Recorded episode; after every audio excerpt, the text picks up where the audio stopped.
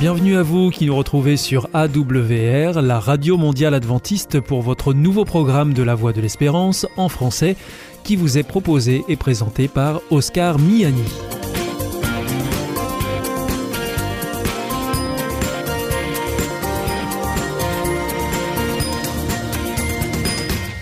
C'est donc parti pour les 30 prochaines minutes ensemble. Merci de votre fidélité à la Voix de l'Espérance. Vous êtes toujours plus nombreux à nous écouter sur les ondes, aussi par Internet ou encore grâce à votre téléphone. D'ailleurs, je vous en rappelle tout de suite les numéros qui, au passage, ne sont pas du tout surtaxés. Alors, si vous voulez nous écouter avec votre téléphone depuis la France, eh bien, vous composez le 01 80 14 44 77. Si vous êtes en dehors de France, eh bien, vous ajoutez le 0033 devant, puis vous faites le 1 80 14 44 77. Et si jamais vous voulez nous écouter depuis les États-Unis, eh bien vous composez le 1 712 432 9978. Aujourd'hui au programme, nous vous proposons votre rendez-vous santé avec le docteur Jean Lincey. Ensuite, ce sera votre nouveau rendez-vous. Il s'agira de la vie en abondance et nous serons pour cela en compagnie de Philippe Aurouze.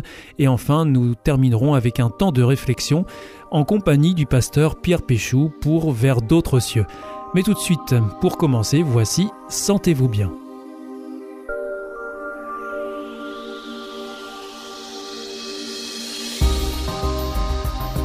Docteur Jean Lincey, bienvenue au micro de Sentez-vous bien. Bonjour Oscar. Je rappelle que vous êtes directeur d'une thèse sur les 21 grandes causes du mauvais fonctionnement du cerveau. De quoi vous allez nous parler aujourd'hui? Eh bien, euh, un livre vient de sortir. Euh, vous pouvez le trouver dans toutes les, librairies. Il s'appelle euh, Cerveaux en danger, protégeons nos enfants. Il a été écrit par le professeur Philippe Grandjean, qui a un nom français mais qui est danois. D'accord. Et il est danois et il est professeur de médecine environnementale. Il enseigne à Copenhague et à Harvard aux, États-Unis. Et alors, il est reconnu au niveau international. C'est lui qui a écrit l'article de référence sur les poisons du neurodéveloppement dans la revue euh, anglaise, le Lancet, qui est une des meilleures revues médicales. Hein. Euh, lui dit qu'il y a 200 molécules à retirer de l'environnement parce que ce sont des molécules dont on sait qu'elles sont des poisons du système nerveux et on a tout lieu de penser qu'elles sont aussi des poisons du neurodéveloppement. Le neurodéveloppement, c'est euh, la mise en place du système nerveux pendant la vie intra-utérine.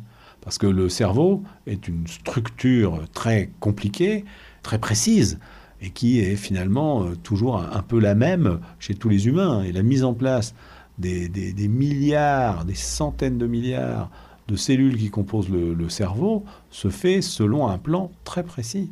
Et alors donc, euh, vous parliez de 200 molécules qui interfèrent dans ce développement. Le professeur Grandjean dit qu'il y a 200 molécules qui interfèrent qui gênent la mise en place du, des cellules du cerveau. Et elles viennent d'où ces 200 molécules? Oh bah Écoutez, euh, on les connaît bien, hein. c'est des vieilles compagnes de l'humanité.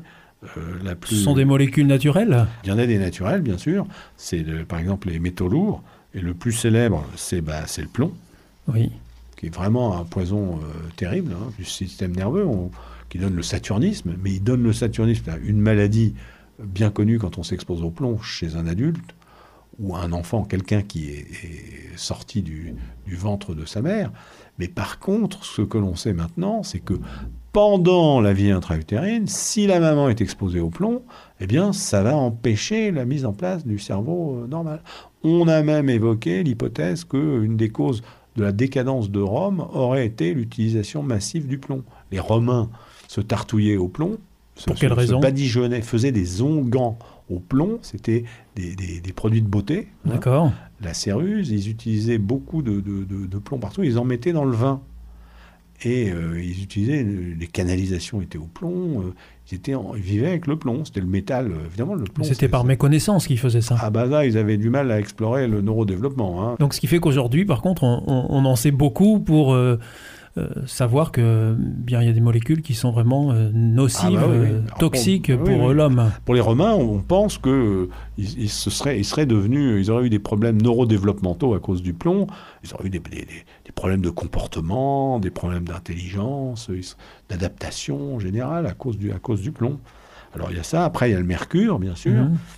Ensuite, vous avez euh, tous les, les, produits chimiques, les polluants organiques persistants, vous avez les pesticides, vous avez les retardateurs de flammes bromées, c'est-à-dire euh, tous les produits qu'on met dans les, dans les mousses, les matelas, pour empêcher qu'ils ne s'enflamment. Ça prenne feu, oui. Vous avez les nonylphénols qu'on trouve dans les détergents.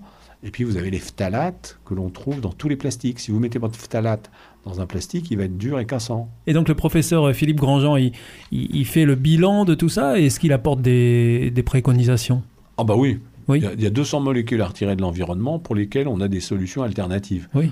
Donc euh, c'est pas très compliqué. De toute façon, on vivait avant ces molécules-là, donc il suffirait bah, déjà, euh, il faudrait revenir au verre tout bêtement. Il faut, faut déplacer, faudrait quand même... Reproduire du verre et euh, utiliser du verre. le verre, la filière, elle est bien maîtrisée. Et le, verre, il tourne en rond. C'est euh, recyclable. recyclable à l'infini. Enfin, bon, euh, c'est pas logique de, enfin, de mettre du plastique partout. Bon, les mesures à prendre sont simples. Il dit qu'il y a peut-être 800, il y en a 200 sûrs et peut-être 800 autres encore à, retirer. Mais c'est pas des molécules dont on... Enfin, on, peut, on vivrait sans. Enfin, c'est des molécules de confort. Euh, surtout, c'est des molécules pour lesquelles il y a des alternatives. Il y a d'autres molécules qui n'ont pas ces inconvénients.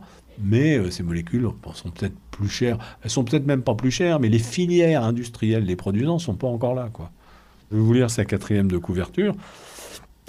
Bah, Aujourd'hui, un enfant sur six souffre d'une anomalie du neurodéveloppement, du développement neurologique. 1 sur 8 a un déficit de l'attention, 1 sur 68 a un, trouble du spectre autistique. Il montre, le professeur Grandjean, comment des produits chimiques, le mercure, l'arsenic, le plomb, les pesticides, les PCB, le bisphénol, les phtalates, les nonylphénols, les retardateurs de flammes bromées, que nous croisons tous les jours dans nos environnements, menacent de façon insidieuse le développement du cerveau. Ces empoisonnements invisibles commencent dès les premiers instants de la vie alors que l'enfant se trouve dans le ventre de sa mère. Or, euh, le cerveau, c'est un organe vulnérable, unique et irremplaçable, qui ne se développe qu'une fois. Il n'y a qu'une chance. Les dégâts sont irréversibles et lourds de conséquences pour l'individu et pour la société. Alors, il est urgent de réagir, les solutions existent, elles nécessitent une prise de conscience. Certains poisons sont bien identifiés et doivent être interdits. Nous devons également exiger des tests systématiques pour tout nouvel élément mis sur le marché, ainsi que des contrôles de nos industries. Et on peut encore protéger les générations futures. Il ne faut pas attendre. On reviendra sûrement un peu plus en détail dans d'autres chroniques ah bah sur le contenu du livre. Je crois qu'il y, a de quoi faire. Ah là, oui, oui, on a, on a quelques rubriques. Oscar, nous avons, nous avons largement de quoi euh, informer nos auditeurs, oui, ça c'est sûr. Et donc on rappelle le, le titre de ce livre, Cerveau en danger, et c'est aux éditions Bûcher-Chastel. Docteur Jean Lincey, merci beaucoup. On se retrouvera donc bientôt pour une prochaine chronique de Sentez-vous bien. Merci. Au revoir. Oscar. Au revoir.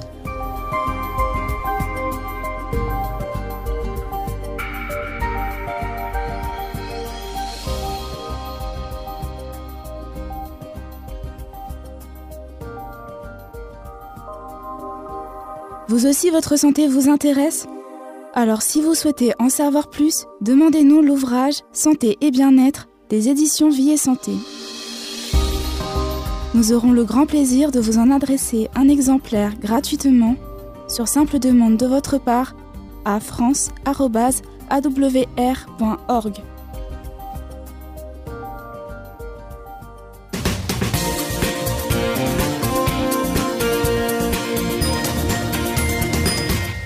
Vous êtes toujours à l'écoute de la Radio Mondiale Adventiste et c'est votre émission La Voix de l'Espérance qui vous est présentée par Oscar Miani et toute l'équipe pour vous accompagner jour après jour. Juste avant, c'était Sentez-vous bien que vous retrouverez dès demain. Si vous souhaitez d'ailleurs avoir notre grille des programmes ou bien si vous voulez vous adresser à nos invités, eh bien, il vous suffit de nous adresser un mail à france awr.org ou alors par courrier à IEBC, La Voie de l'Espérance, boîte postale 100 77 193 Damary Lélis, CEDEX. C'est maintenant l'heure de poursuivre avec votre émission La vie en abondance. Nous sommes en compagnie de Philippe Aurouz et nous terminerons ensuite avec le pasteur Pierre Péchou pour sa chronique Vers d'autres cieux.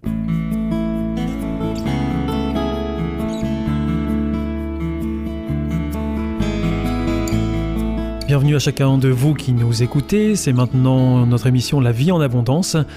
Euh, je suis donc en compagnie du pasteur Philippe Aurouze. Bienvenue Philippe Aurouze. Bonjour. Euh, vous souhaitez aujourd'hui, euh, une fois de plus, nous amener à réfléchir sur notre état, notamment à travers les bienfaits naturels de la vie. Aujourd'hui, vous nous invitez à nous arrêter sur la question du temps. On n'est pas vraiment conscient du temps qui passe, on pense souvent même qu'il passe trop vite le temps. Alors dans notre société, c'est clair. Il nous en manque toujours. Les journées ne sont pas assez longues. Les journées ne sont pas assez longues. Euh, nous aimerions avoir plus de temps pour euh, nos loisirs, plus de temps pour nos vacances, plus de temps pour notre travail, plus de temps pour profiter, plus de temps, plus de temps, plus de temps. Néanmoins, c'est peut-être la seule notion, un, que nous ne pouvons pas modifier. Oui, ça, on peut pas changer le temps. Hein. On peut pas changer le temps. On peut pas changer les 24 heures qui nous sont offertes. Et là encore, je reviens sur cette notion de cadeau. Dans la vie en abondance, les cadeaux euh, faits par Dieu, et vous savez combien j'y suis attaché, bah, le, temps est un véritable cadeau. Le soleil se lève, le soleil se couche. C'est pas souvent comme ça qu'on le perçoit, on a plutôt l'impression qu'on se bat contre le temps. Ah, bien sûr, mais nous nous battons peut-être contre nous-mêmes, parce que nous voulons tellement posséder, alors le temps, euh, que quelque part il nous en manque. Et cette possession vient là encore du fait que nous mettons notre propre personne au cœur de notre existence. L'égocentrisme, une fois de plus. Euh, je veux posséder, je veux avoir, je veux tout faire. Et dans une société qui nous, nous propose de plus en plus d'activités, de plus en plus de choses, de plus en plus de communication, ben, il est impossible de rallonger le temps pour profiter de tout. La Bible parle de ces questions de temps, Philippe Rose Ah, largement. Euh, non seulement elle en parle, mais elle nous invite à porter un regard différent sur le temps. C'est-à-dire J'aimerais presque vous proposer que euh, cette formule, pour gagner du temps, il faut savoir en perdre. Paradoxal. Lorsque Dieu nous fait le cadeau du temps, euh, la semaine de, de 7 jours, Dieu en même temps va faire un autre cadeau à l'homme il va lui mettre, lui réserver un jour particulier. Lui réserver au sens où Dieu aussi se réserve ce jour pour la rencontre avec l'homme. Mais mettons cette notion de côté. Reprenons avec le temps. Nous avons six jours pour faire tout ce que l'on désire. Pour travailler, pour euh, vivre, pour partager. Et Dieu nous dit, allez, au bout des six jours, mais un jour à part. Mais un jour où ton occupation ne sera pas euh, le travail, ne sera pas le loisir, mais sera peut-être autre chose. Mets en place une semaine organisée différemment que d'habitude. Mais ça veut dire qu'on a un jour de moins encore pour faire tout ce qu'on a à faire. Exactement. D'où la nécessité d'une bonne organisation. Et là encore, comme pour les biens matériels, Dieu m'invite à prendre le temps de regarder le temps. En début de semaine, allez, le Il faut savoir perdre du temps pour en gagner, c'est ça Il faut savoir encore perdre un peu de temps pour en gagner. Pour s'organiser Alors il ne s'agit pas simplement de gagner, il s'agit de mieux vivre son temps. Euh, en début de semaine, là encore, chacun peut faire l'expérience. Posons-nous. Regardons la semaine qui nous est offerte, celle qui, qui va arriver. Et puis, ben, organisons-la. Alors certes, il y a les occupations obligatoires, les 35 heures de travail pour ceux qui ont un, job, les activités auxquelles nous ne pouvons pas échapper. Mais qu'en est-il du programme télé, par exemple? Est-ce que le soir, machinalement, nous allumons la télévision et nous regardons ce qui s'offre au programme? Ou est-ce qu'en début de semaine, nous ouvrons le programme télé choisissons le nombre d'heures que nous désirons passer devant la télévision, entourons les programmes choisis et nous limitions à ça. Ça, c'est déjà un premier point. Est-ce que nous prenons là aussi, dans notre semaine, le temps de faire un peu d'exercice physique, le temps de rencontrer les autres? Bref, l'organisation de notre semaine en six jours. Et puis le septième, ce cadeau que Dieu nous fait, Dans la Bible, ça s'appelle le sabbat. Dieu nous invite à en faire un jour férié, un jour chômé, un jour où nous pouvons nous consacrer aux autres, à l'environnement, à Dieu. Un jour où notre préoccupation n'est pas basée sur comment vivre, comment faire pour rester en vie, mais au contraire comment partager avec l'autre, comment être en relation avec l'autre, comment être en relation avec le tout autre, avec ce Dieu qui nous fait tous ces cadeaux. Et ainsi, la vie prendra un autre relief, et faites-en l'expérience, vous aurez plus de temps. Philippe Aurouz, merci beaucoup pour euh, cette réflexion que vous êtes venu apporter à ce micro. C'était La vie en abondance. Je vous propose qu'on se donne rendez-vous pour une prochaine émission. À bientôt. Au revoir. Au revoir.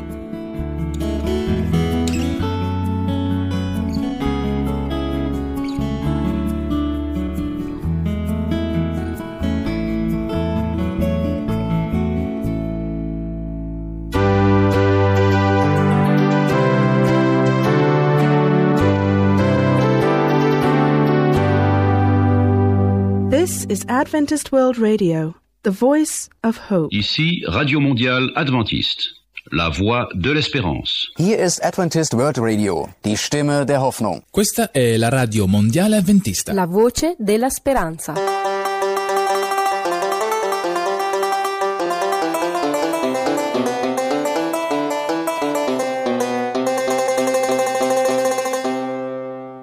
المسيح اخويا يبغيك يدو. بادلك ديما يدو. آمن بي باش ينجيك آمن بي باش ينجيك وتولي من ولادو وتولي من ولادو المسيح أخويا يبغيك المسيح أخويا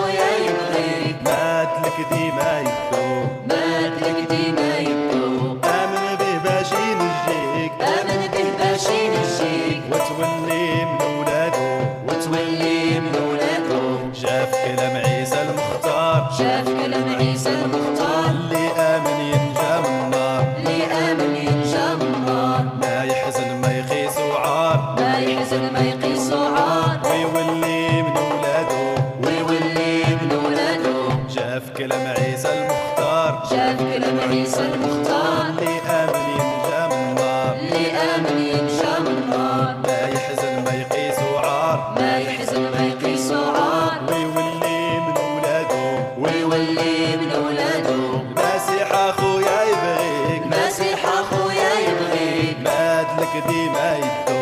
مادلك ديما يدو. آمن بي باش ينجيك وتولي من ولادو. وتولي من ولادو. يسوع أخويا شريك. يسوع أخويا شريك. حياة جديدة موجد ليك. حياة جديدة موجد ليك. في كل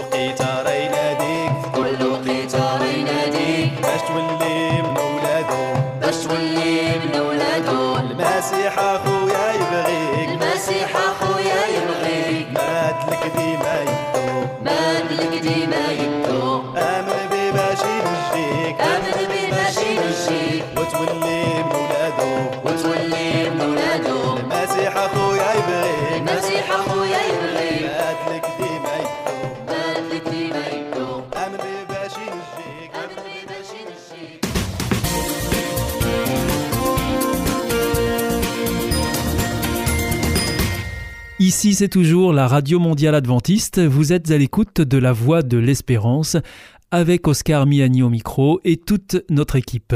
Juste avant, c'était La vie en abondance que vous pourrez retrouver mercredi prochain sur cette même antenne à la même heure. Je vous rappelle que vous pouvez nous écouter sur les ondes, mais aussi par internet sur www.awr.org ou encore par téléphone.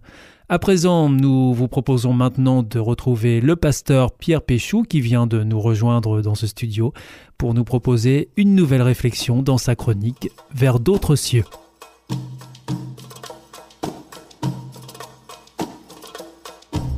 Bienvenue à l'écoute de notre émission Vers d'autres cieux. Nous sommes euh, aujourd'hui en compagnie de Pierre Péchou. Bonjour. Bonjour Oscar, chers auditeurs, bonjour. Merci de nous retrouver à, à ce micro. Vous êtes euh, pasteur, vous êtes aussi conférencier, puis chroniqueur euh, radio et télé, et vous nous invitez euh, régulièrement ici dans cette émission à nous arrêter sur des textes que vous choisissez dans la Bible pour nous amener à réfléchir. Et aujourd'hui, vous nous proposez un texte que l'on trouve dans la première lettre de Jean au chapitre 3, Pierre Péchou. Oui, un texte, un petit texte en fait. Je vais vous lire deux versets. Voici ce que dit Jean. Si quelqu'un possède les ressources du monde, qu'il voit son frère dans le besoin et qu'il lui ferme son cœur, comment l'amour de Dieu demeure-t-il en lui? Mes enfants, n'aimons pas en parole avec la langue, mais en œuvre et en vérité. Donc là, nous sommes directement invités à passer aux choses concrètes et euh, ne pas nous arrêter simplement à- à- aux belles paroles, en fait. Oui, je pense que c'est bien résumé. C'est une leçon très concrète que Jean veut nous donner et qui est bien sûr liée à ce qu'il aura euh, écrit avant dans sa lettre. Alors pour bien comprendre en fait, le, le verset 16, celui que je n'ai pas encore lu, Jean nous dit, voilà, en fait, comment connaître l'amour? Eh bien, en prenant conscience de ce que Dieu a fait pour nous. Et quand vous voyez comment Jésus-Christ, qui était de toute éternité auprès du Père, a accepté de venir sur terre, de vivre parmi nous, bien là, on prend conscience. Là, je ne développe pas, bien sûr, dans le cadre de notre émission, mais ça permet de prendre conscience de ce que Jésus a fait pour nous. Et, et Jean dira, ben voilà, c'est comme ça que vous allez prendre conscience de ce qu'est l'amour. Et puis après, il y a les versets qu'on a lus. En gros, Jean dit, mais on peut pas s'arrêter là.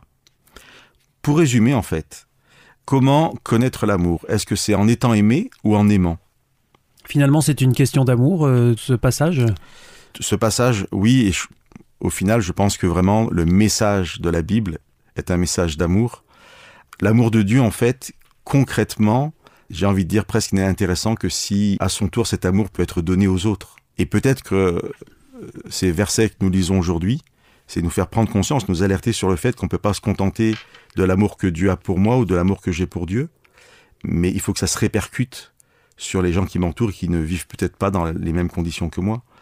Et concrètement, aimer, ça va être aider les autres. Mais est-ce que finalement, on peut pas se sentir un peu exclu ou s'exclure soi-même quand on porte attention au, au verset 17 où il est question euh, de posséder euh, les, les richesses ou les ressources du monde, on pourrait toujours se dire qu'on n'est pas concerné par euh, ce sujet-là, qu'il y a toujours plus riche que nous. Ben, vous savez ce que je vais répondre, Oscar, quand vous dites qu'il y a toujours plus riche que nous, ça sous-entend seulement il y, a, il y a aussi plus pauvre que nous.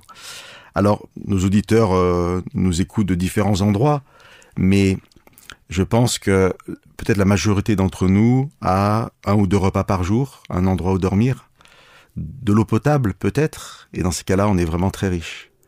Donc je pense que la majorité, en fait, peut entendre euh, ce verset pour lui en disant, voilà, moi, j'ai j'ai quand même le privilège de manger à ma faim, et je peux aider celui qui est à côté de moi qui a moins. Alors tout à l'heure, je posais une question. Est-ce que je connais l'amour en étant aimé ou en aimant? Peut-être effectivement que d'abord, il faut que je sois aimé. Et si je n'ai pas eu la, la- le privilège, la joie d'être aimé par des parents, par une famille, eh bien, la Bible va vraiment nous présenter un Dieu qui nous aime, un Christ parmi nous qui nous a aimés. Mais je peux pas me contenter de ça. Je peux pas dire simplement, ben voilà, moi je connais Dieu, il m'aime, je l'aime, c'est très bien. Et c'est pour ça que, que Jean nous interpelle et dit, mais attention maintenant.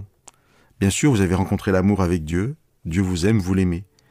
Mais ne dites pas que vous êtes aimant si ça s'arrête là. Regardez autour de vous.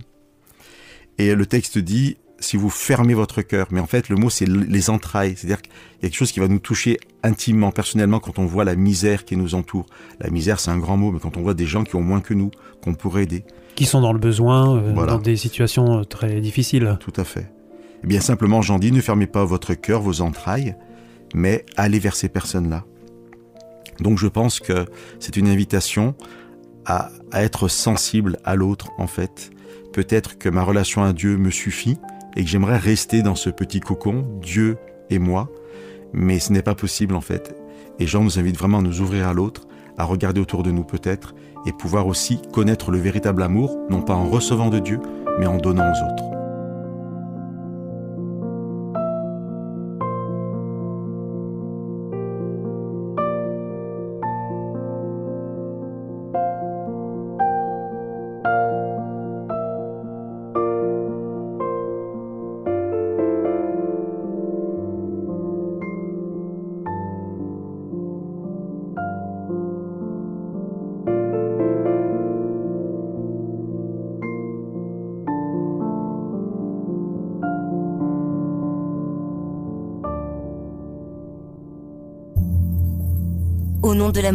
Est-ce un nouveau film Non, c'est le nouveau cours de l'IEBC. IEBC Oui, l'Institut de l'étude de la Bible par correspondance. Tu vas sur le site www.iebc.org et tu découvres tous les cours gratuits. Tu as raison, au nom de l'amour, ça vaut la peine.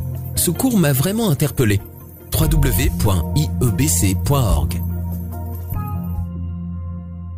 Notre émission est maintenant terminée. C'était la Radio Mondiale Adventiste, la voix de l'espérance. Je vous donne rendez-vous dès demain à 4h30 sur les 6045 kHz dans la bande des 49 mètres, à 8h sur les 15145 kHz bande des 19 mètres et à 20h sur les 9515 kHz bande des 31 mètres. Je vous souhaite une très bonne continuation à tous. Que Dieu vous bénisse. À demain.